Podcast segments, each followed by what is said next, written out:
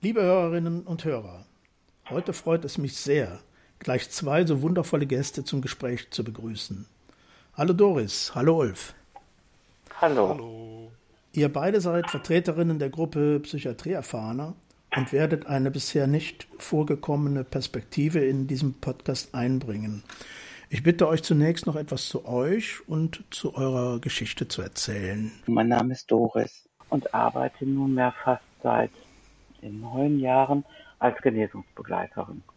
Ich ähm, bin 57 Jahre alt, mein, habe einen Sohn, der inzwischen 19 ist und ich bin, ähm, ja, würde ich sagen, das Gefühl habe ich, ich bin immer schon irgendwie nicht richtig seit meiner Jugend.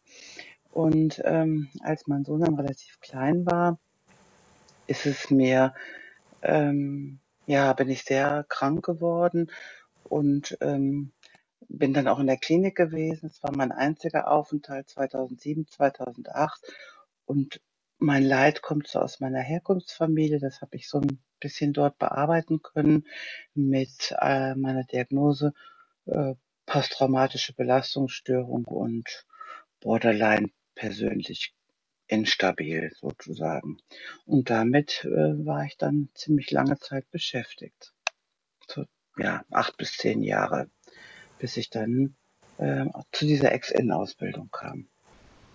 Mhm. Ich habe meine Ausbildung äh, 2012, 2013 in Köln gemacht ähm, und arbeitete dann in pra verschiedenen Praktikas während der Ausbildung und dabei habe ich mein erstes Praktikum im Netzwerk Integrierte Versorgung gemacht vom Kölner Verein. Auf die Ausbildung würden wir ja gleich dann auch noch mal zu sprechen kommen. Ulf. Hallo zusammen. Ja. Ich heiße Ulf. Ähm, ja, ich hatte mehrere schwere Lebenskrisen. Einige sind als Psychosen aus dem schizophrenen Formenkreis behandelt worden. Daher kann ich mich mit Begriffen wie psychisch krank, Psychiatrie erfahren, seelisch behindert, abfinden, ohne sie selber gern zu verwenden. Hm. Und auch ich bin, habe eine Ausbildung zum Ex-In-Genesungsbegleiter gemacht. Ich würde gerne so anfangen, dass wir ähm, am Anfang nochmal so etwas allgemeiner zu der psychiatrieerfahrenen Bewegung in Deutschland äh, erzählen ich erwarte jetzt nicht, dass ihr da irgendwie lückenlos äh, die Geschichte erzählt, aber vielleicht könnt ihr ja so aus eurer Sicht nochmal sagen, das ist ja eine, eine, Bewegung, die so, wenn ich das recht weiß, so Mitte der 80er Jahre in, in Deutschland entstanden ist. Äh, und äh, da ging es ja darum, erstmal einfach die Bedürfnisse und Bedarfe auch der Menschen, die selber eben als Patientin oder in der Psychiatrie sind, äh, diese Bedürfnisse auch deutlicher zu formulieren. Wisst ihr da noch was von den Anfängen? Erinnerungen also oder Erfahrungen? Meine, also Erfahrung äh, kann ich äh, leider nicht so richtig beisteuern. Ich weiß so ein paar Sachen halt über Ex-In generell, dass das angefangen hat, überhaupt sozusagen Menschen zur, zur Begleitung oder zur Behandlung von anderen Menschen mit Krisen zuzulassen, ähm, dass das eigentlich im Suchtbereich begonnen hat in den Vereinigten Staaten. Das ist so eine Wurzel, die ich kenne. Und eine andere, die ich kenne, ähm, ist in Deutschland die äh, Bemühungen von, ähm, ja, von Menschen, die als behindert bezeichnet werden, selber Macht über ihr Leben zu bekommen. Das äh, hat sich dann eben, ich glaube damals war es das Zentrum für selbstbestimmtes Leben, hat ja, sich ja, damals genau. gegründet. Und diese Schiene kenne ich auch noch. Mhm. Ähm, ja, und ansonsten, ja, wüsste ich eigentlich auch nur, ähm, dass es dann eben zusammengeflossen ist in der Curriculumerstellung für eine Ausbildung ja. Mitte der 2000er. Das heißt, da bist du im Grunde genommen näher dran als wir tatsächlich ja, ja. anscheinend. Ja, ja, es ist so. Also so die, die Anfänge, ich habe das auch schon mal in irgendeiner Folge so angedeutet, äh, waren ja tatsächlich, äh, da gab es die Irrenoffensive Berlin Das war eigentlich die erste, äh, dann gab es ja hier in, in, der Kölner Gegend oder in der Rhein, im Rheinland ja den, den SSK, der so ein bisschen in diese Richtung ja auch gegangen ist, erstmal mehr Kraft und Macht den selber Betroffenen äh, da auch zu übertragen. Und äh, richtig spannend, muss ich allerdings sagen, sind natürlich so diese, diese politischen Bewegungen. Da gibt's ja halt im Landes- und Bundesverband äh, Psychiatrieerfahrener, äh, die ja auch auf den verschiedensten Ebenen äh, ja, Einfluss nehmen oder versuchen Einfluss zu nehmen auf Psychiatriepolitik. Äh, wir kommen nachher nochmal zu diesen, zu diesen Gruppierungen, die es ja auch innerhalb der Psychiatrieerfahrenen äh, in Deutschland äh, gibt. Ähm, ich würde dann sagen, dann lass uns doch mal so ein bisschen oder lasst uns mal so ein bisschen einsteigen in diese Ausbildung, Ex-In. Dass da vielleicht, Doris, du noch mal so erzählst, wie es, wie du dazu gekommen bist, was dich daran so interessiert hat, wie das mhm. so war. Genau, das, also dieses Projekt ist in 2005 bis 2007 als europäisches äh, Pilotprojekt gestartet. Da waren verschiedene europäische Länder mit beteiligt. Ähm, und zwar waren das äh, professionell Tätige mit Psychiatrie Erfahrenen, die gemeinsam dieses Curriculum entwickelt haben. Und ähm, meines Wissens hat der erste Kurs in die ersten Kurse in Bremen und in Hamburg 2007 und 2008 mhm. begonnen. Dann gab es die erste Trainerausbildung ein Jahr später, 2008, 2009. Und dann sind 2010 in Berlin, Köln und Stuttgart die ersten äh, Standorte geschaffen worden, wo diese Ausbildung äh, begonnen hat. Mhm.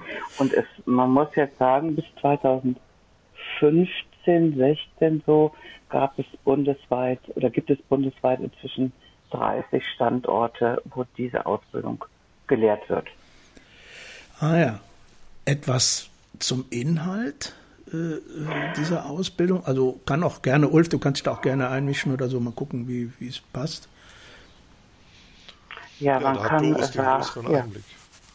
Bitte? Doris ja, man hat kann den größeren Einblick okay. und deswegen kann sie das machen. Ja. Okay, also man kann sagen, die ähm, ähm, äh, also die Ausbildung besteht aus zwölf Modulen und diese zwölf Module sind in zwei Semester sozusagen aufgeteilt, ähm, wobei man in diesen ersten, in dem ersten Semester sich mit seiner äh, Psychiatrieerfahrung auseinandersetzt. Also die ersten Module beginnen dann mit Salutogenese, ähm, Recovery Empowerment. Ähm, ja, man, man arbeitet sozusagen in den ersten sechs Semestern an seiner eigenen Lebensgeschichte, um die zu verstehen und die sichtbar zu machen. Mhm. Und wenn man in diese weiteren, äh, das weitere zweite Semester einsteigt, geht es auch in erster Linie darum, wie kann ich hilfreich für andere sein. Ah ja. Mhm. Mhm. Aber das ist ja dann schon ein, ein, wichtiger Prozess, diese, dieses erste Modul, also wo es auch nochmal darum geht, seine eigene, ja, ich weiß nicht, seine eigenen Schwierigkeiten im Leben da zu reflektieren, oder? Ja, es geht also darum, äh, seine, äh, seine Genesungsgeschichte ah, ja. ähm, mhm. zu äh, schreiben, zu erfassen und sie auch ähm, äh, sichtbar zu machen für alle Teilnehmer. Und zu lernen, was habe ich für gesundheitsfördernde Haltungen gelernt, ähm, ja, was kenne ich, um stabil und gesund zu bleiben. Dann mhm. geht es darum, ähm, zu schauen auf meine Genesung. Dann geht es darum, zu gucken, äh, in dem Modul Selbsterforschung zum Beispiel dient es zu differenzieren, die Lebensgeschichte mal zu versachlichen und nicht in dieser Krankheit ähm, zu bleiben, also bei den Krankheitsaspekten zu bleiben. Ja. Hm, hm. Ah, das ist natürlich, finde ich, schon nochmal ein sehr spannender Teil, weil da geht es ja eigentlich um, äh, um genau das Gegenteil von, von Erkrankung oder Krankheit und äh, wie es ja dann oft in, in Behandlungssituationen geht, sondern da geht es ja auch tatsächlich um, wie du sagst, um den Genesungsteil äh, der, Bio, der eigenen Biografie. So verstehe ich das doch, ne? Genau, so ist es richtig, um zu sehen, was habe ich, kenne ich meine Stolpersteine. Wir sind ähm, daran gehalten, äh, ein während dieser Ausbildung ein Portfolio entstehen zu lassen. Und in diesem Portfolio ähm, werden wir äh, an verschiedenen Aufgaben äh, ge gearbeitet. Da schauen wir nach unseren Stärken, nach unseren Schwächen. Da macht man, arbeitet man an einem Ausblick dafür, was, ähm, wie möchte ich vielleicht mal wirken, wo möchte ich arbeiten, wo sehe ich meine Schwerpunkte, was kann ich vielleicht nicht so gut. Hm, hm, hm. Ulf, wie, wie, du hast ja diese Ausbildung äh, auch, äh, ich wollte schon gerade sagen, durchlebt, also äh, absolviert. Wie, was, wie ist dir das, diese Inhalte begegnet? Sind dir diese Inhalte begegnet? Für mich war es so, dass ähm, ich den Ansatz der, der Salutogenese, ähm, der ja das erste Modul tatsächlich bildet, äh, für mich sehr sehr schön war oder sehr wichtig war, weil es auch das ausdrückt, ähm, was du ansprachst, Klaus, eben gerade, nämlich, dass man eben nicht auf die Pathogenese, das wäre das andere Fremdwort, was mhm. passt, guckt, nicht wie entsteht die Krankheit, sondern die Frage, wie entsteht Gesundheit. Mhm. Und das ist die Idee von Salutogenese und das ist der, der Punkt, der mich schon sehr, sehr schön abgeholt hat. Mich interessiert an der Stelle noch, Doris, du bist ja selber, äh, hast ja selber dann noch später die Ausbildung zur Trainerin auch gemacht, aber wie könnt ihr euch noch erinnern, wie es denn dazu kam, dass ihr überhaupt auf dieses Projekt gestoßen seid äh, am Anfang? Was, was hat euch gereizt, sich in der Form nochmal mit sich selber und mit, mit der Genesungsgeschichte auseinanderzusetzen? Oder was, was waren da für Aspekte, die euch da gereizt haben an dieser Ausbildung? Ja, bei mir war das tatsächlich so, ich bin über, also ich hatte während meiner Erkrankung ähm, eigentlich alle ambulanten Hilfen, die ähm, möglich waren und hatte da eine ähm, Bevo-Betreuerin, die eines Tages, ähm, das war 2008, also mein Klinikaufenthalt war 2007, 2008, den einzigen, den ich hatte hier in der Tagesklinik in der Altenburger Straße. Und ähm, so im Mitte des Jahres 2008 äh, habe ich die dann kennengelernt und die kam eines Tages mit dem Flyer die Treppe rauf und sagte so, guck mal hier, das äh, könnte eine Ausbildung für dich sein, die könnte dich interessieren. Ich sehe dich tatsächlich irgendwann mal als Dozentin. Mhm. Und ähm, mir ist es, äh, sagen wir mal, vorher so gegangen, dass ich keinen ähm, Einstieg Wiedereinstieg beruflicherseits geschafft habe auf dem ersten Arbeitsmarkt. Ich bin da mehr als einmal gescheitert und habe ähm, selbst Minijobs äh, nicht hinbekommen und dachte mir so, ähm, du wirst niemals mehr wieder Fuß fassen können auf dem ersten Arbeitsmarkt. Mhm. Und nachdem ich mich dann mit dieser Ausbildung so ein bisschen auseinandergesetzt habe, hat das noch eine, ähm, also schon noch über ein Jahr gedauert, bis ich überhaupt äh, auf die Idee kam, diese Ausbildung beginnen zu können. Ah, also ja, mhm. ja das habe ich mir nicht zugetraut. Ja, ja, ja. Äh, Ulf, wie war das bei dir? Was waren da so die ersten Anreize, sich damit näher zu beschäftigen? Ähm, bei mir war es so, dass ich auch Zeit meines, äh, Zeit meiner beruflichen Karriere äh, unter einem gewissen Gefühl der Sinnlosigkeit gelitten habe. Und ähm, als ich davon hörte, dass die Möglichkeit besteht, ähm, Mitmenschen weiterzuhelfen, was für mich äh, ein sehr schöner, eine sehr schöne Entsprechung die, dafür ist, etwas Sinnvolles zu tun. Da habe ich äh, ziemlich zügig alles in Bewegung gesetzt, um äh, die Ausbildung zu machen und ja, etwas zu finden, wo ich glaube, sinnvoll tätig sein zu können. Und, und wie, wie hast du davon erfahren? Also ich fand das jetzt bei der Doris gerade interessant, dass praktisch eine Fachkollegin da irgendwann den, den Hinweis gegeben hat. Wie, weißt du noch, wie es bei dir war? Ja, das weiß ich ziemlich gut. Ähm, äh, ist jemand, der, der sozusagen im gemeindepsychiatrischen Versorgungssystem gearbeitet hat, tatsächlich, ähm, hat mich auf die Idee gebracht, einfach dadurch, dass er mir gesagt hat, ähnlich wie bei Doris, ich würde dir das zutrauen. Versuch das doch zu erreichen. Ah ja. Mhm. Mhm.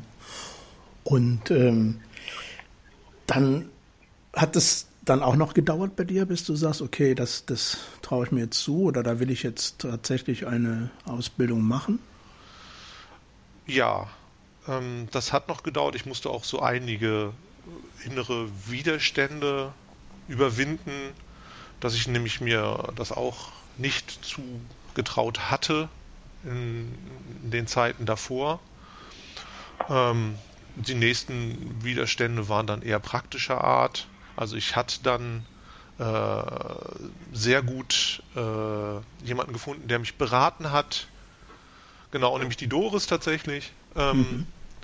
Und habe dann eigentlich nur noch Schritt für Schritt umgesetzt, was notwendig war, um die Ausbildung machen zu können.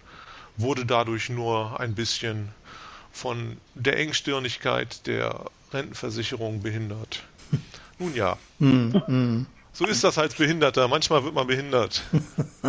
ja, ja, also ich, ich, kann ja mal ganz kurz aus meiner Perspektive sagen, also für mich war das ein, ein Quantensprung damals, als ich davon gehört hatte, das war ja, wie ihr schon gesagt habt, äh, ja ein europäisches Programm ursprünglich äh, äh und ich dachte immer, ich kannte das auch schon aus der aus der äh, Sucht, äh, aus dem Suchtbereich schon in den ja, 80er, noch früher vielleicht 80er Jahren auch hier in Deutschland, aber dass das dann sozusagen in dem Bereich der Psychiatrie auch ankommt, dass eben selber Erfahrene dann nochmal nach einer speziellen Ausbildung selber endlich mal ihren Beitrag auch innerhalb der Behandlung, innerhalb der gemeindepsychiatrischen Versorgung bringen können, das war, fand ich, fand ich gigantisch. Und ich äh, muss sagen, mir läuft heute noch der Schweiß den Rücken runter, wenn ich so an unsere ersten, nicht jetzt unsere persönlichen, sondern die ersten Begegnungen mit, mit Psychiatrieerfahrenen und Angehörigen damals auch noch, äh, wo man einfach auch sich als professionell Tätiger da noch oft auch einer Kritik mal stellen musste. Also ich fand das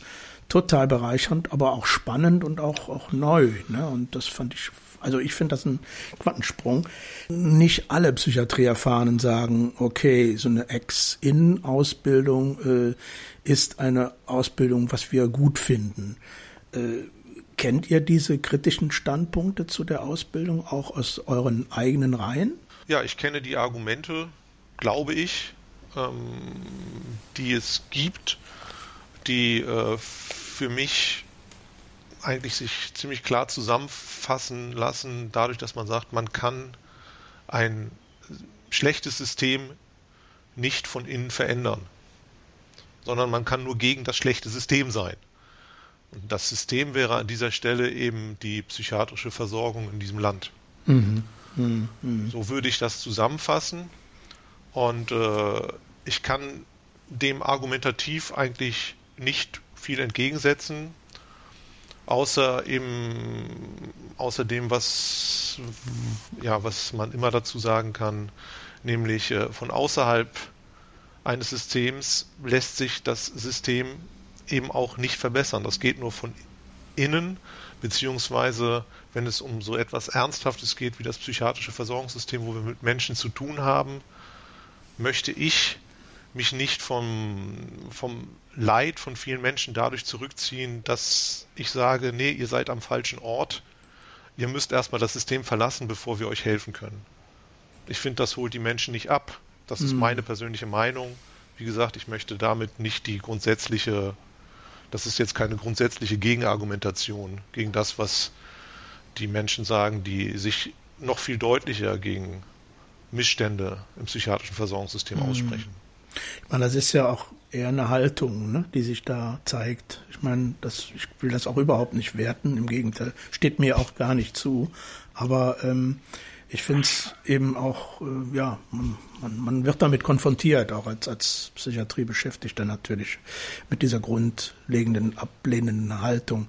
Mich erinnert es auch daran, als, ich habe das auch geschildert in einigen Folgen, dass ja auch die ersten Anfänge, wo, wo wir eben aus diesen knallharten Anstalten rausgingen, neue Institutionen zu gründen, auch sehr in der Kritik standen, ähm, da eben in so einen, ja, den Marsch durch die Institutionen sozusagen zu gehen und dabei am Ende auch vielleicht gar nicht das zu erreichen, was man eigentlich erreichen wollte. Also diese, diese Diskussion gab es natürlich auch in dem Zusammenhang.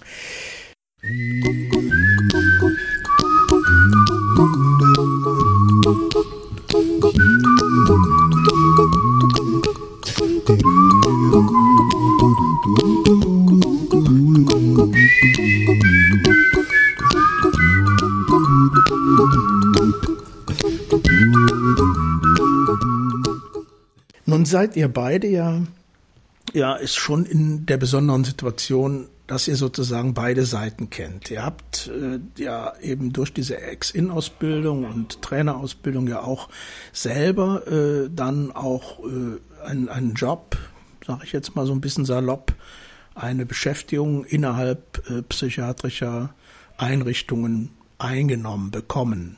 Doris, würdest du noch mal so erklären, ohne jetzt vielleicht genau zu sagen, wo du da bist, aber oder wie viel du davon auch sagen willst, mir ist recht, aber wie deine, wo du jetzt arbeitest und, und wie die Situation hm. da für dich so ist? Hm.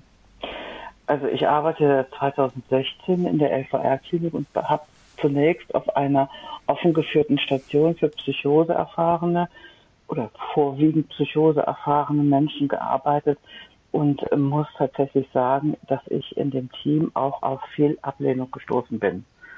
Ich hatte so das Gefühl, ähm, die wollten, oder, oder sagen wir mal so, denen war diese Haltung oder die, ja die Haltung eines Psychiatrieerfahrenen sehr fremd im Team. Und das ist doch auf herbe Widerstände gestoßen, so dass ich das auch für mich wichtig oder gesundheitsfördernd war, den Arbeitsplatz zu wechseln. Jetzt arbeite ich seit 2008 in der Tagesklinik Köln-Mülheim mit äh, einem Umfang von 30 Stunden und ähm, möchte schon auch sagen, dass ich eine lange Weile gebraucht habe, meine Rolle zu finden im Team. Mut mhm. zu haben, ähm, tatsächlich auf Haltungen aufmerksam zu machen, die bei mir auch Widerstände auslösten. Ähm, sei es in Übergaben, sei es Vorgehensweise von professionellen Kollegen. Ähm, jetzt muss ich aber sagen, dass es für mich auch zwei Seiten gibt. Einmal gibt es so die Seite, wir sind ein multiprofessionelles Team und arbeiten so, dass wir uns sehr intensiv austauschen. Und da finde ich, oder da habe ich die Feststellung gemacht, dass oftmals es Sinn macht, dass wir durch diese Vielstimmigkeit in unserem Team äh, oftmals den Patienten gute Begleitung leisten können. Mhm, mh, mh. Ja, und es ist, ähm, also es ist für mich wichtig, meine Haltung deutlich zu machen, also meine Position als Psychiatrieerfahrene, sowohl im Team als auch im, im, ja, im Bereich der Patienten ähm, ich finde es wichtig, in Übergaben Frage zu stellen, mhm. Fragen zu stellen, meinen Blickwinkel und meine Expertise einzubringen. Hast du da mal so ein Beispiel? Also wann, an welchen Punkten spürst du dann so einen Widerstand? Ja, wenn es zum Beispiel darum geht, ähm, dass Kollegen manchmal dazu neigen, also sage ich jetzt mal so, so grob formuliert, mhm. ja, wir wissen, was gut ist für die Patienten. Ah, ja. Mhm. ja, und da merke ich schon, äh, sofort, dann gehe ich immer so mit der Fragestellung hin, aber wie können wir das denn wissen? Mhm. Also ja, also meine Haltung ist eher immer so, Geduld zu haben, äh, abzuwarten, begleitend zu sein, Geduld dem Patienten zu vermitteln, dem Patienten mhm. was zuzutrauen und möglicherweise auch mal, ähm, ja, wie soll ich sagen, ähm, ein Scheitern begleiten oder vielleicht sagen, das darf auch sein. Ja, ah ja. Hm. Hm. Und die Reaktion dann der, der, der anderen Kolleginnen? Ja, also ich, ich stelle schon fest, dass, äh, dass das äh, viel Sinn hat oder dass die Kollegen auch darüber nachdenken und das auch gerne hören. Mhm. Oder wir auch in eine Diskussion kommen und zu sagen und dass wir den einen oder anderen ähm, Punkt gegeneinander abwägen. Oftmals ähm, äh, folge ich auch den Kollegen, weil mich das überzeugt, dass sie vielleicht eine andere Erfahrung machen äh, als ich oder über langjährige professionelle Erfahrung verfügen, wo ich sagen muss, okay, da kann ich mich auch mit meiner Einstellung vielleicht mal ein bisschen hinten anstellen. Mhm. Und das finde ich schon ähm, auch wichtig. Ne? Mhm. Und sagen wir mal, wenn wir jetzt nochmal, also wenn man auf die Rolle der Patienten schaut, habe ich ja nochmal eine andere Funktion. Ja. Ja, so als ähm, hm, die Patienten sind oft überrascht, wenn ich denen so erzähle, ja, ich arbeite hier, weil ich selber Psychiatrieerfahrung habe und ähm, mal erkrankt war vor einigen Jahren. Und dann sind die oft sehr überrascht und empfinden das als, als Hoffnung zu mhm. sehen, Mensch, die steht da nach so und so vielen Jahren und macht hier einen guten Job. Mhm. Ja, und es, es hilft mir, einen guten Zugang zu den Patienten zu bekommen, wenn ich über meine eigene Erfahrung spreche und die auch benennen kann und auch zur Verfügung stelle. Ja, ja, ja. Du sagst überrascht, äh, ist dann schon so, dass, äh, dass das meistens dann eine positive Überraschung ist? So, ja, auf mhm. jeden Fall, ja. Mhm, ja. Ähm, das, das ist wirklich so, ja, wie das, das kann ich mir gar nicht vorstellen, sozusagen. Ja, ja, ja. Ich komme gleich nochmal auf, auf, auf den speziellen Arbeitsplatz, Doris, bei dir nochmal zurück, wollte aber nochmal den Ulf da so mit reinholen. Du hast ja äh, mittlerweile äh, an einer ganz anderen Stelle, also nicht in der Klinik, obwohl du auch da ja Erfahrung hast als Genesungsbegleiter. Äh, wie, wie erlebst du diese, diese Rolle äh, innerhalb eines ja, Prof Profiteam in Anführungszeichen? Ich erlebe das für mich durchgehend sehr positiv. Also tatsächlich sind sowohl die, also auch die Kollegen sind, sind generell aufgeschlossen gegenüber den Menschen, mit denen sie zu tun haben sprich den Klienten oder mir auch gegenüber. Ähm, ich glaube, es gibt ähm, generell eigentlich nur eine Möglichkeit, miteinander umzugehen, innerhalb oder außerhalb des psychiatrischen Systems, und das ist tatsächlich auf Augenhöhe. Ja, wir sind Menschen mit unterschiedlichen Erfahrungen, so, aber aus diesen unterschiedlichen Erfahrungen lassen sich eigentlich keine, ja, keine Rangordnung machen. Das ist meine Haltung. Ähm, ich merke, wie sehr ich, die Klienten und auch die Kollegen davon profitieren können, wenn wir unsere Erfahrung oder auch unser erlerntes Wissen eben ergänzend nebeneinander stellen als Perspektiven. Und das funktioniert oft, aber nicht immer, weil wir auch Menschen sind und wir sind nicht immer bereit zum Austausch. Hm. Doris, hast du denn, ich meine, da in dem Bereich Klinik äh, mag mag ein Vorteil sein, was ich da äh, vielleicht immer noch habe, aber da, da spielen ja auch Hierarchien nochmal deutlicher eine Rolle, auch vor allen Dingen so, so Berufsgruppenhierarchien, sag ich mal. Wie ist deine Erfahrung? Gibt es da Unterschiede jetzt zwischen Pflegeleuten oder Sozialarbeitern oder Ärztinnen. Ist das anders? Äh, reagieren die anders auf dein Dasein? Ich würde das nicht so, nein, kann ich nicht beantworten, kann ich nicht äh, so beantworten. Äh, ich äh, stelle jetzt in diesem Team definitiv fest, dass es eine Weile gebraucht hat, meine Rolle zu verstehen und die auch zu, ähm, sagen wir mal, die auch so akzeptieren, dass die ein Teil der, des Behandlungskonzeptes ist.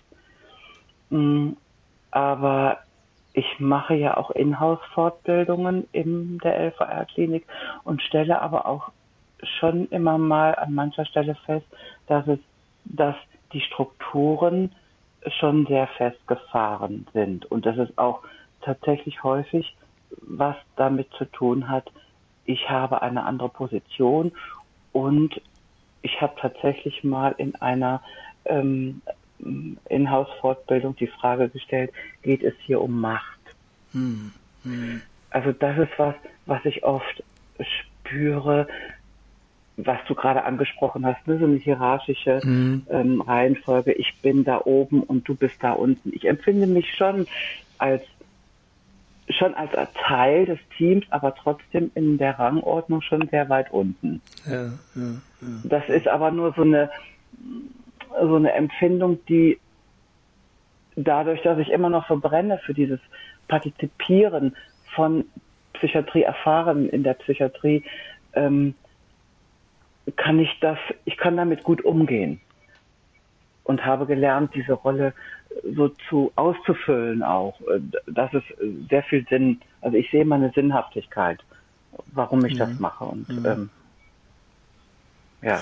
Und gerade an der Stelle finde ich ja auch, ähm, also in der klinischen Behandlung, das ist ja schon ein sehr, sehr wichtiger Ort, äh, wo es auch gut ist, als, so stelle ich mir das zumindest vor, als jemand, der dieses System nutzt oder als Patientin, eben auch gleich zu Beginn auch verschiedene Perspektiven kennenzulernen. Also eben nicht nur die Fachfrau, Fachmann-Perspektive, äh, sondern eben auch aus einer ganz anderen Ecke Erfahrungs, äh, ähm, mit ganz anderer, einer ganz anderen Ecke Erfahrungen als neue Perspektive auch zu sehen. Also gerade da finde ich es ja auch eine sehr wichtige, ähm, ja, wichtige Sache, ne, dass es da gleich, wie du sagtest, vielstimmig zugeht. Ne? Ja, ich finde es immer noch, es ist eine große, große Bereicherung. Und ich äh, durfte ja auch seitens des LVR das Projekt in verschiedenen Kliniken begleiten, in der Projektgruppenentwicklung. Also dieses Projekt ähm, läuft jetzt in der LVR-Klinik langsam aus.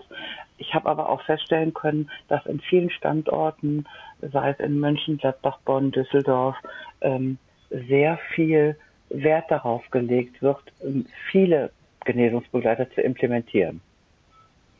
Ja, ja, ja. ja. Hm.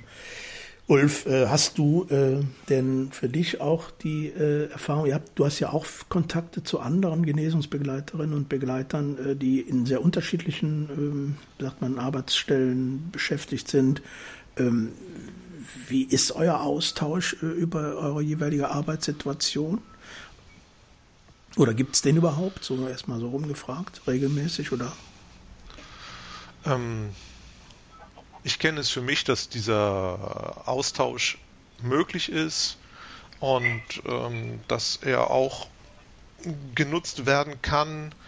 Ähm, ich habe allerdings auch festgestellt, dass gerade zu, zu Beginn der Tätigkeit, wo man wieder sagen könnte, da wäre vielleicht Hilfe von anderen am nötigsten, dass ich da erstmal für mich so etwas machen wollte, wie Doris es angesprochen hat. Ich wollte da erstmal meine Rolle finden. Ich wollte erstmal für mich klar haben, kann ich überhaupt diese Rolle im beruflichen Alltag leben? Ähm, das geht vielleicht nicht nur mir so. Ab diesem Punkt äh, und auch gerade jetzt, wo ich eben feststelle oder auch die Möglichkeit besser sehe, mich zu vernetzen, wo ich auch die Möglichkeit eingeräumt bekomme, dass das auch gesehen wird, dass dieses Bedürfnis für alle Beteiligten etwas Gutes wäre, da komme ich jetzt mehr in eine, in eine Vernetzung rein und höre mir an, was die Kollegen erleben. Ähm, ja, also die, die grundsätzlichen Möglichkeiten sind vorhanden. Hm. Ähm, ja, ob sie ausreichend oder dann doch noch nicht ausreichend genutzt werden, ist dann die nächste Frage. Ich ich glaube, um das nochmal zu wiederholen, dass viele Genesungsbegleiter gerade zu Beginn ihrer beruflichen Karriere eben erstmal in ihrer ähm, beruflichen Entwicklung stecken und in der grundsätzlichen Frage, kann ich das?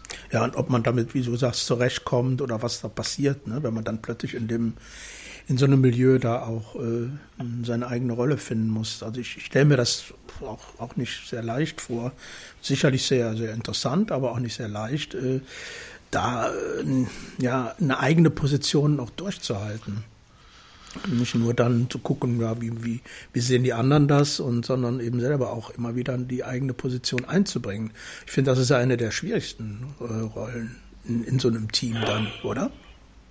Das also ich auch, vor allen Dingen, weil man ja auch Rollen zugewiesen ja. kriegt. Also ja, das finde ja. ich auch, weil man ja auch mhm. Rollen zugewiesen kriegt von anderen. Doris? Und zwar relativ deutlich von den anderen Beteiligten. das finde ich interessant, dass der, äh, was der Ulf gerade sagt. Tatsächlich gibt es Rollenzuschreibungen, Zuweisungen, ne? das ist äh, äh, tatsächlich wahr. Aber ich habe äh, für mich auch die Feststellung gemacht, wenn ab dem Zeitpunkt, ab dem ich wusste, was ich tun habe für mich, also als mir klar war, wie möchtest du wirken auf der Station? Also immer, ich habe das, äh, ich verstehe meine Arbeit so als Bindeglied zwischen professionell Tätigen und dem Patienten zu wirken. Mhm. Also auch mal so eine Funktion haben, etwas zu übersetzen.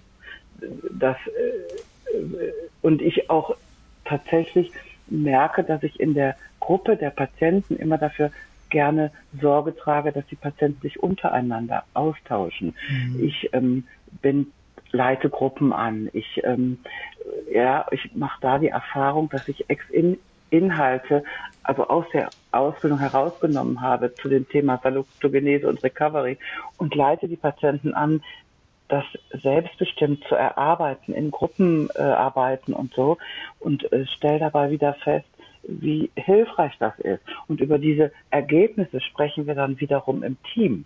Und die Patienten melden uns zurück, was sie damit für gute Erfahrungen machen. Mhm. Mhm. mhm. Naja, das kann ich gut nachvollziehen. Ja, und das, mhm. das, und das dauerte einfach auch eine Weile. Ähm, wie der Ulf auch schon sagte, das dauerte für mich auch eine Weile, das überhaupt herauszufinden. Wie kann ich denn gut wirken? Was ist denn tatsächlich hilfreich? Sowohl auf der Seite also hin zum Team und was ist wichtig, was möchte ich dem Patienten mitgeben. Oftmals sitze ich in Einzelgesprächen da und erzähle viel über meine, über meine Erfahrung, mhm. die ich dann zur Verfügung stelle. Mhm. Ja, die ich sehr transparent mache und sehr offen mache.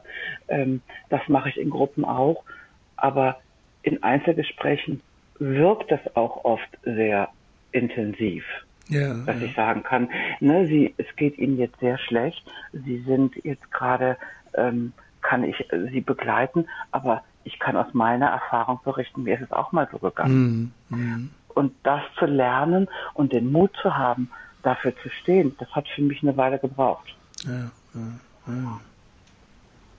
Mm. Es gibt ja so eine Schnittstelle nach außen in der Psychiatrie. Äh, das sind oft die Angehörigen mhm. oder andere Institutionen, aber ich bleibe mal so bei den Angehörigen. Gibt es da Erfahrung, äh, wie die reagieren, wenn die hören, auf der Station oder in dem in der Einrichtung äh, sind jetzt auch Leute, die selber Psychiatrie erfahren sind? Gibt's da, habt ihr da Erfahrung mit Angehörigen oder anderen?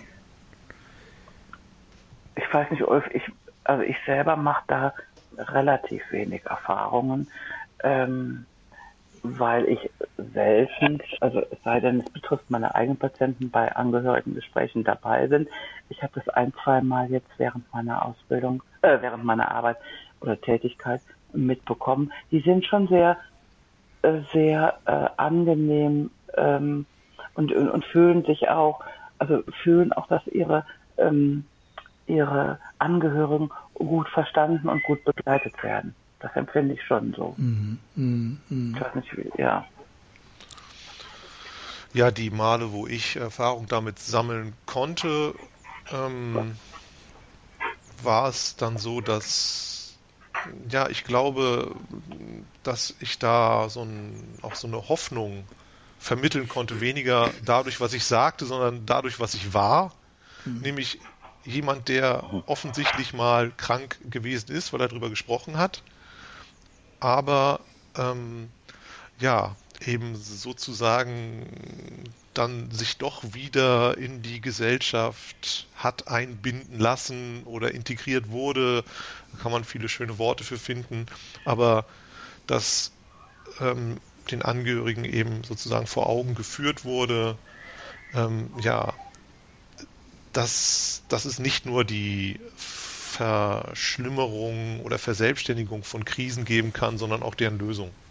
Ah, ja. Mhm, mhm.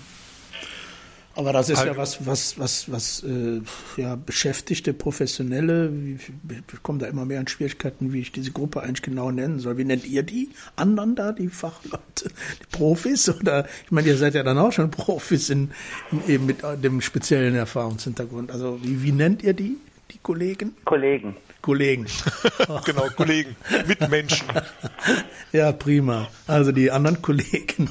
Äh, jetzt habe ich meine Frage vergessen, aber äh, ja, auf jeden ja, Fall. Das Interessante ist, ich empfinde dieses, also ich habe dieses hierarchische Denken nicht. Wir sind, ja. ich bin Teil eines, ich bin Teil eines Teams. Das empfinde ich so. Und ich habe da meine Position, die genauso viel wert ist wie die der anderen Kollegen. Hm, hm. Ja, also der Begriff von Profi setzt ja auch irgendwie dann voraus, dass es Profis gibt. Für mich setzt das, entsteht dann auch sofort die nicht genannte Gruppe der Amateure. So. Ja, ja. als so als ein Amateur würde ich mich nicht wirklich bezeichnen wollen. Ja, ja weil ich äh, zumindest über meine, meine eigenen Lebenskrisen und vielleicht auch äh, über das Störungsbild, was man, was man dazu geordnet hat, eigentlich schon recht viel weiß. Hm, hm, hm. Interessant, Amateure. Finde ich, ja, ja, aber es ist richtig, dass das suggeriert das ja, das enthält das ja irgendwie auch, ne? Here's a little song I wrote. You might want to sing it note for note. Don't worry. Be happy. Every life we have some trouble. But when you worry, you make it double. Don't worry. Be happy. Don't worry. Be happy. Ja, ähm, ich würde das gerne noch mal so ein bisschen auf den Punkt bringen. Wie viel Augenhöhe, so habe ich das mal genannt, leistet sich denn die heutige Psychiatrie? Aus eurer Sicht? Doris hat es teilweise so angedeutet, aber auch äh, Ulf ja schon, du hast ja auch schon was dazu gesagt, aber so insgesamt mal betrachtet, ich meine, äh, habt ihr den Eindruck, äh, da ist jetzt gleiche Augenhöhe genug? Mhm. Also ich stelle ja fest, es gibt äh, Qualitätszirkel, es gibt ähm, ganz viele ähm, Unterarbeitskreise, es gibt ähm, ja, und ich glaube, es wird viel daran getan, äh, die Patienten sehr gut in den Blick zu holen oder zu nehmen und auch ähm, dass sehr viel Sorgfalt äh, damit äh, einhergeht. Also hm. ne, die Patienten in den Blick zu holen. Also es ist meine Erfahrung und ich kann ja tatsächlich auch nur dafür sprechen für mein Team, in dem ich arbeite. Ja, ja, ja, klar, klar. Hm. Ja. Wie der Ulf das erlebt, ja. Ich, äh, ich habe auch das Glück, ein gutes Team zu haben. Das auf jeden Fall. Allerdings äh, finde ich es an der Stelle doch auch angebracht, das, was äh, Klaus mit seiner Frage schon so ein bisschen hineinbringt, meiner Meinung nach, dieses wie viel Augenhöhe leistet sich die Psychiatrie, ist insofern eine gute Frage, weil das ja dieses, äh, ach wieder schlimmes Fremdwort, dieses Inhärente, also dieses ja, was das ganze psychiatrische Versorgungssystem ausmacht, hat ganz viel mit Abgrenzung, Ausgrenzung zu tun, immer mhm. noch, hat immer was noch was zu tun mit einer, einer Fallhöhe, die immer wieder zwischen Behandelnden und Zubehandelnden gezogen wird, ähm, aus verschiedensten Gründen. Ja, und ja. Ähm, das finde ich, kann man auch wie gesagt, ich habe ein gutes Team, eine, äh, eine gute Wirkmöglichkeit gefunden, aber das kann man, finde ich, auch nur weil man gerade persönlich eine, eine, gute Erfahrung sammelt, kann man das nicht, äh, kann man das nicht vergessen an der Stelle. Hm, hm. Man könnte natürlich fast auf den Gedanken kommen, und ich weiß es ja besser, aber trotzdem habe ich ja auch meine Erfahrung mit meinen äh, Berufskollegen äh, lange Jahre, Jahrzehnte gehabt und kenne deren deren grundsätzliche Vorsichtigkeit, äh, da was Neues auf, äh, zuzulassen in der Psychiatrie. Aber man könnte ja auf den Gedanken kommen, dass nur die guten Teams sich auch diese Augenhöhe leisten oder leisten können.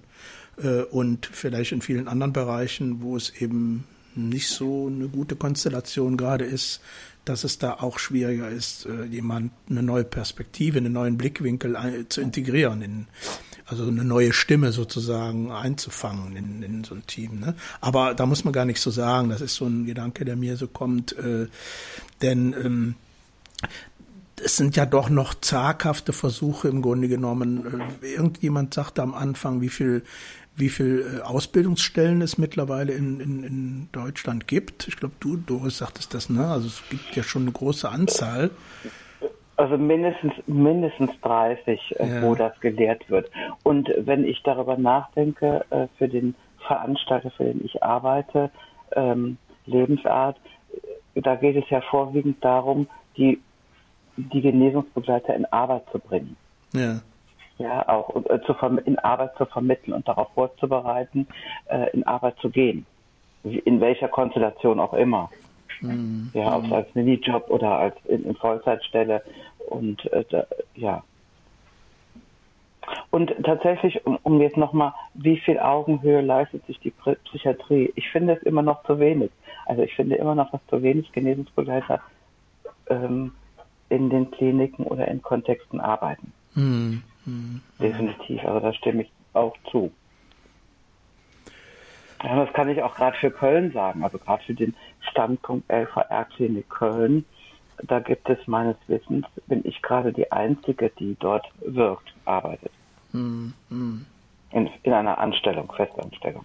Und wenn dieses Implementierungsprogramm, so heißt das, glaube ich, ne, de, wenn das dann ausläuft, äh, muss, muss man sozusagen eine, eine, normale eigene Anstellung bei seinem Arbeitgeber finden. Also sprich, der muss einen irgendwie bezahlen äh, und weiter beschäftigen wollen. So, so ist doch die Realität, oder?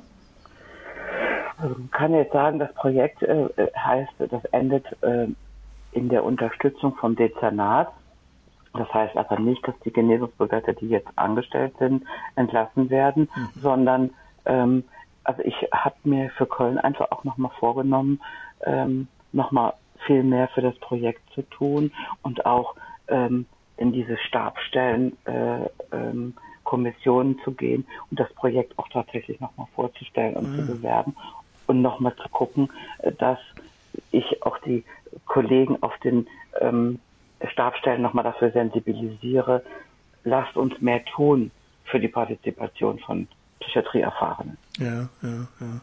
Ja, und auch in die Pflegeschule gehen. Also früh anzufangen, das ist was, was ich mir jetzt vorgenommen habe für die nächsten, weiß ich nicht, Monate. Mhm. Ähm, ja. Ich bin 57, ich möchte gerne meinen Fußabdruck hinterlassen, wie auch immer ja. sich der gestaltet. Also, ja. Und nicht nur den CO2-Fußabdruck, sondern auch. Genau. Ja, ja, nee, das verstehe ich gut, ja, ja. Mhm. Das, ähm, also es, es, gibt da natürlich, so ein Ding ist ja nie zu Ende, so eine Bewegung, da muss immer viel geworben und getan werden, das ist schon ganz klar. Ne? Alles andere wäre ja auch naiv. Ne? Nur äh, ich, ich, ich würde jeden, also ich, ich versuche mich daran zu beteiligen, bei einem ganz, ganz bescheidenen Maße eben doch ein bisschen noch an, an Werbung, an, an, an Interesse, äh, an Spannung da äh, auch eine Plattform zur Verfügung zu stellen, weil ich das schon sehr, sehr, sehr, ja, ein, für die Psychiatrie, aus meinem, mein Ding heißt ja hier 45 Jahre deutsche Psychiatrie und das war, und das kann ich nur noch mal wiederholen, der, der absolute Quantensprung ähm, in, in Sachen Augenhöhe auf dem Weg dahin zumindest, dass eben die Genesungsbegleiterinnen und Begleiter Einzug ins, ins System, ins psychiatrische System gefunden haben. Also das finde ich ist eine Riesenchance. Ähm, ganz grundsätzlich auch ein bisschen positive Verunsicherung in dieses doch manchmal sehr festgefahrene äh, System ja. hineinzubringen. Ne? Mhm. Also das mhm. ist so der, der alltägliche Stachel dann, äh, den, den, den, den dieses System braucht. Sonst, sonst schottet es sich so ab, aus meiner Erfahrung, äh, dass, dass, dass kaum noch möglich ist, da Veränderungen zu sehen.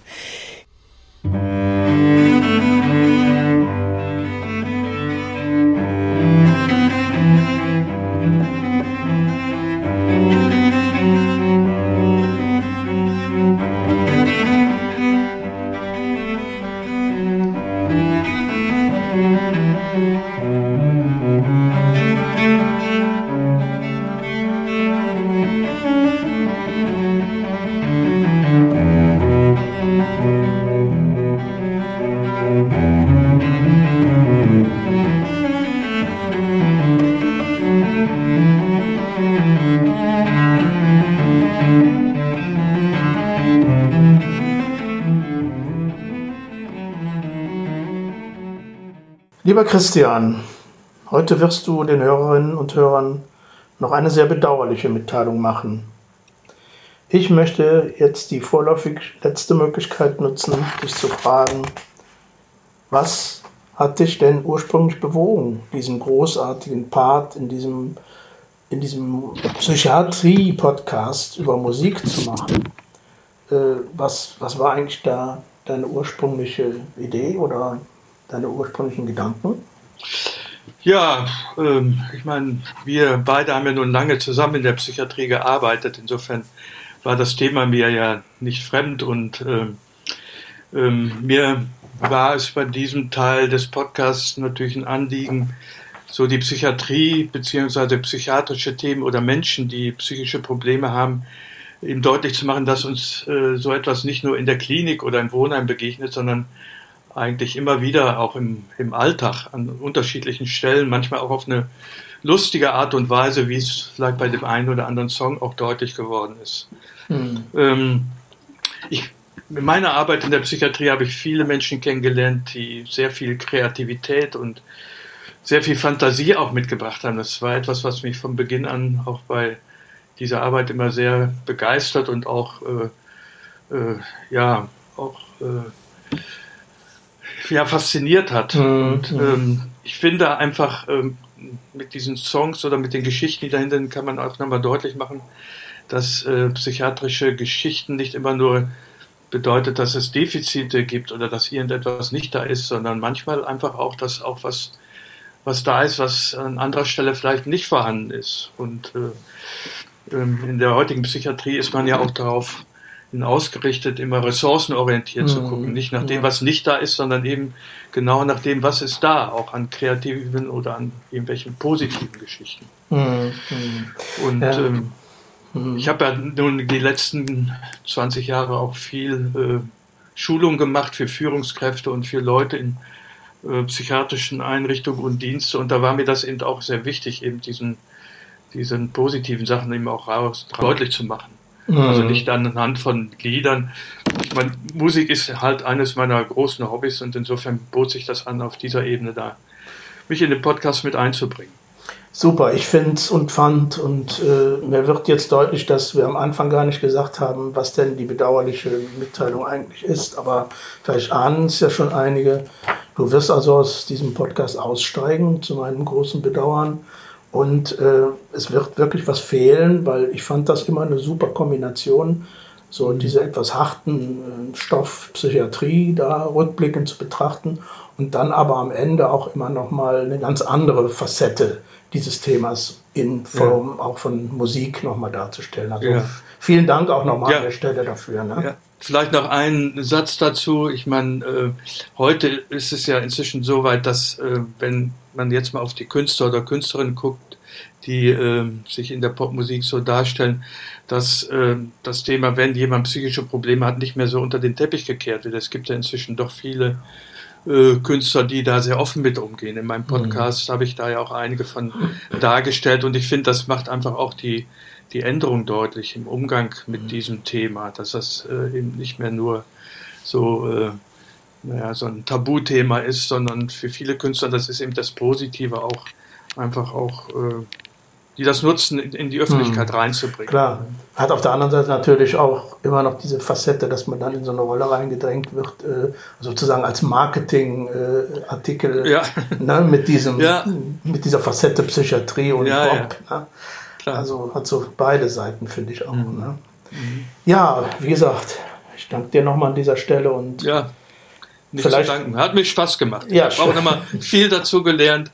Äh, beim Recherchieren sind mir noch viele hm. Geschichten, die ich noch nicht kannte, noch begegnet haben. Ja, gut. Ich ja, und auch technisch ne, war es immer so, dass man ja auch vieles dazu gelernt hat, weil ja. wir ja fast alles jetzt online gemacht haben, die letzten ja.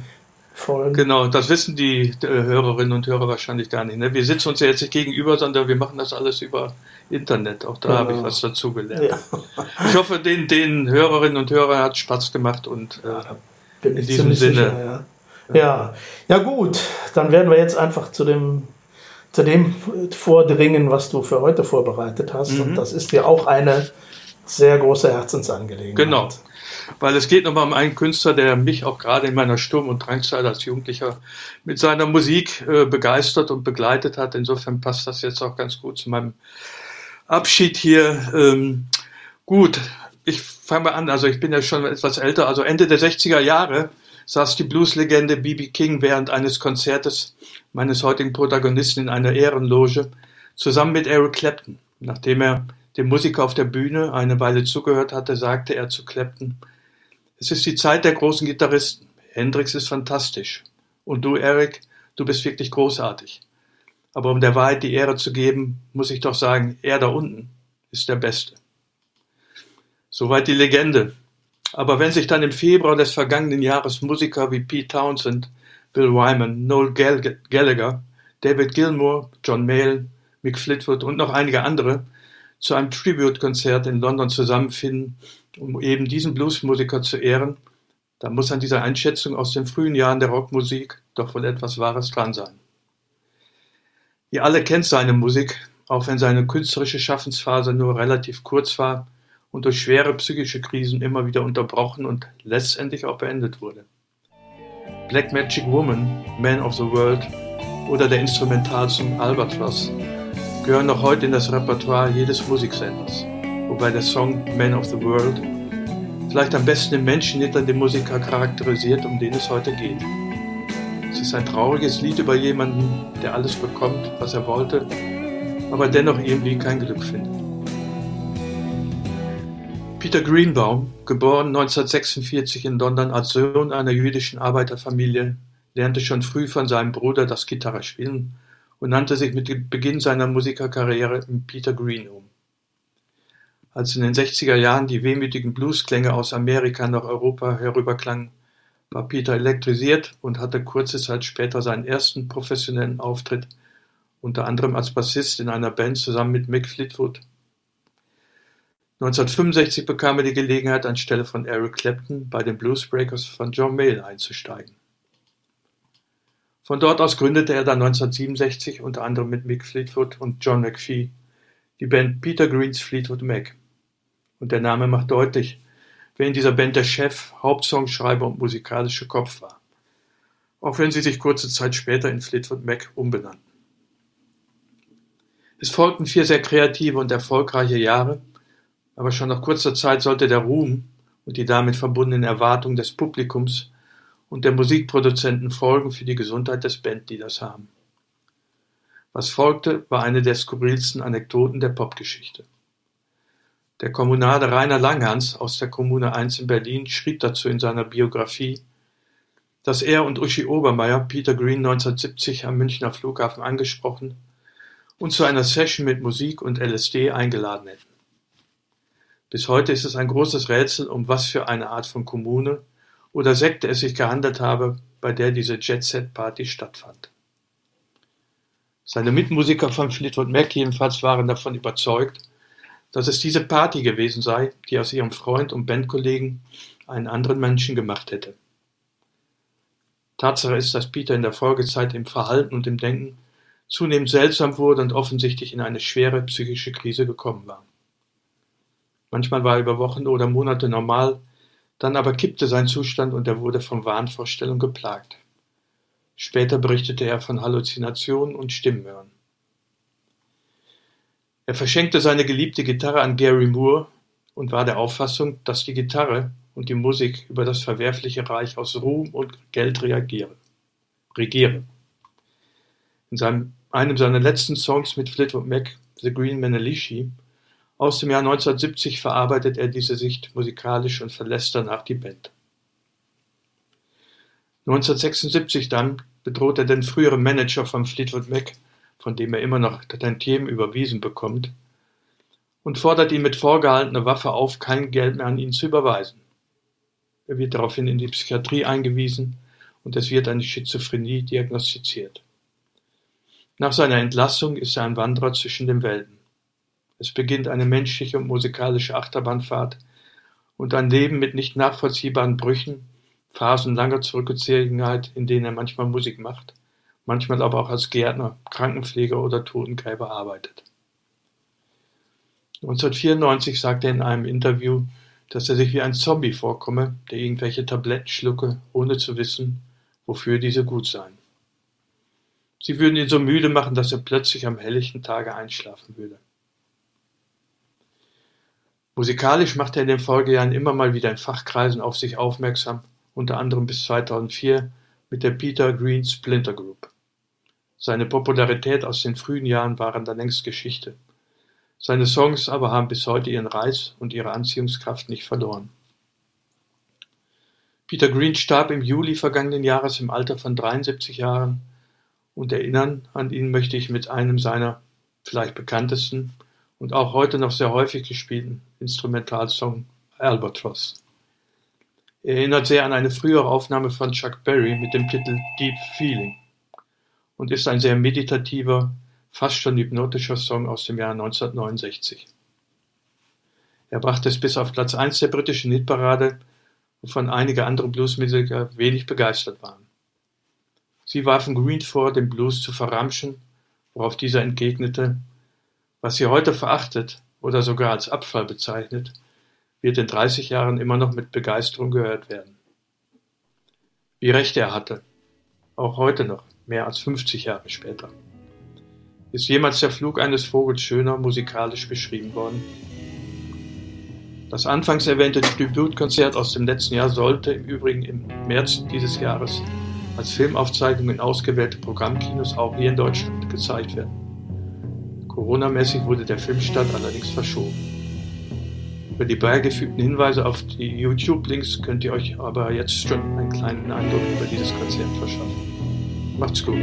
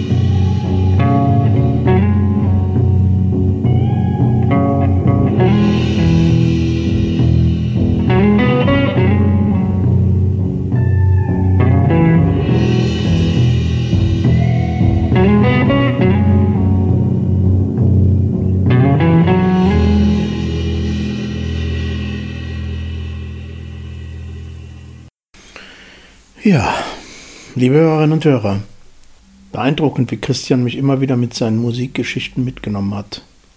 Vielleicht ging es euch ja auch so. Ich werde diese präzisen, mit westfälischer Leidenschaft vorgetragenen Stories jedenfalls sehr vermissen. Viele Songs kamen mir wie lang vermisste alte Freunde vor, so dass ich lediglich bedauerte, sie nicht fragen zu können, wie es ihnen in der Zwischenzeit ergangen war. So drückt es Wolfgang Niedegen aus in seinem gerade bei Kiepenheuer und Witt frisch erschienenen Buch Wolfgang Niedecken über Bob Dylan. Wie geht es nun weiter mit dem Musikteil dieses Podcasts? Ehrlich? Ich bin optimistisch, dass es in irgendeiner Weise eine Fortsetzung geben wird. Aber es ist noch nicht ganz entschieden. Ich bitte euch noch um etwas Geduld. Verfolgt meinen Blog, da werde ich zwischendurch über den aktuellen Stand berichten. Ich hoffe, es hat euch auch heute wieder das ein oder andere in dieser Episode zum Nachdenken beregt. Wenn ja, abonniert den Podcast, aber vor allem empfehlt uns weiter und glaubt trotz alledem an das Gute im Menschen. Bis in 14 Tagen.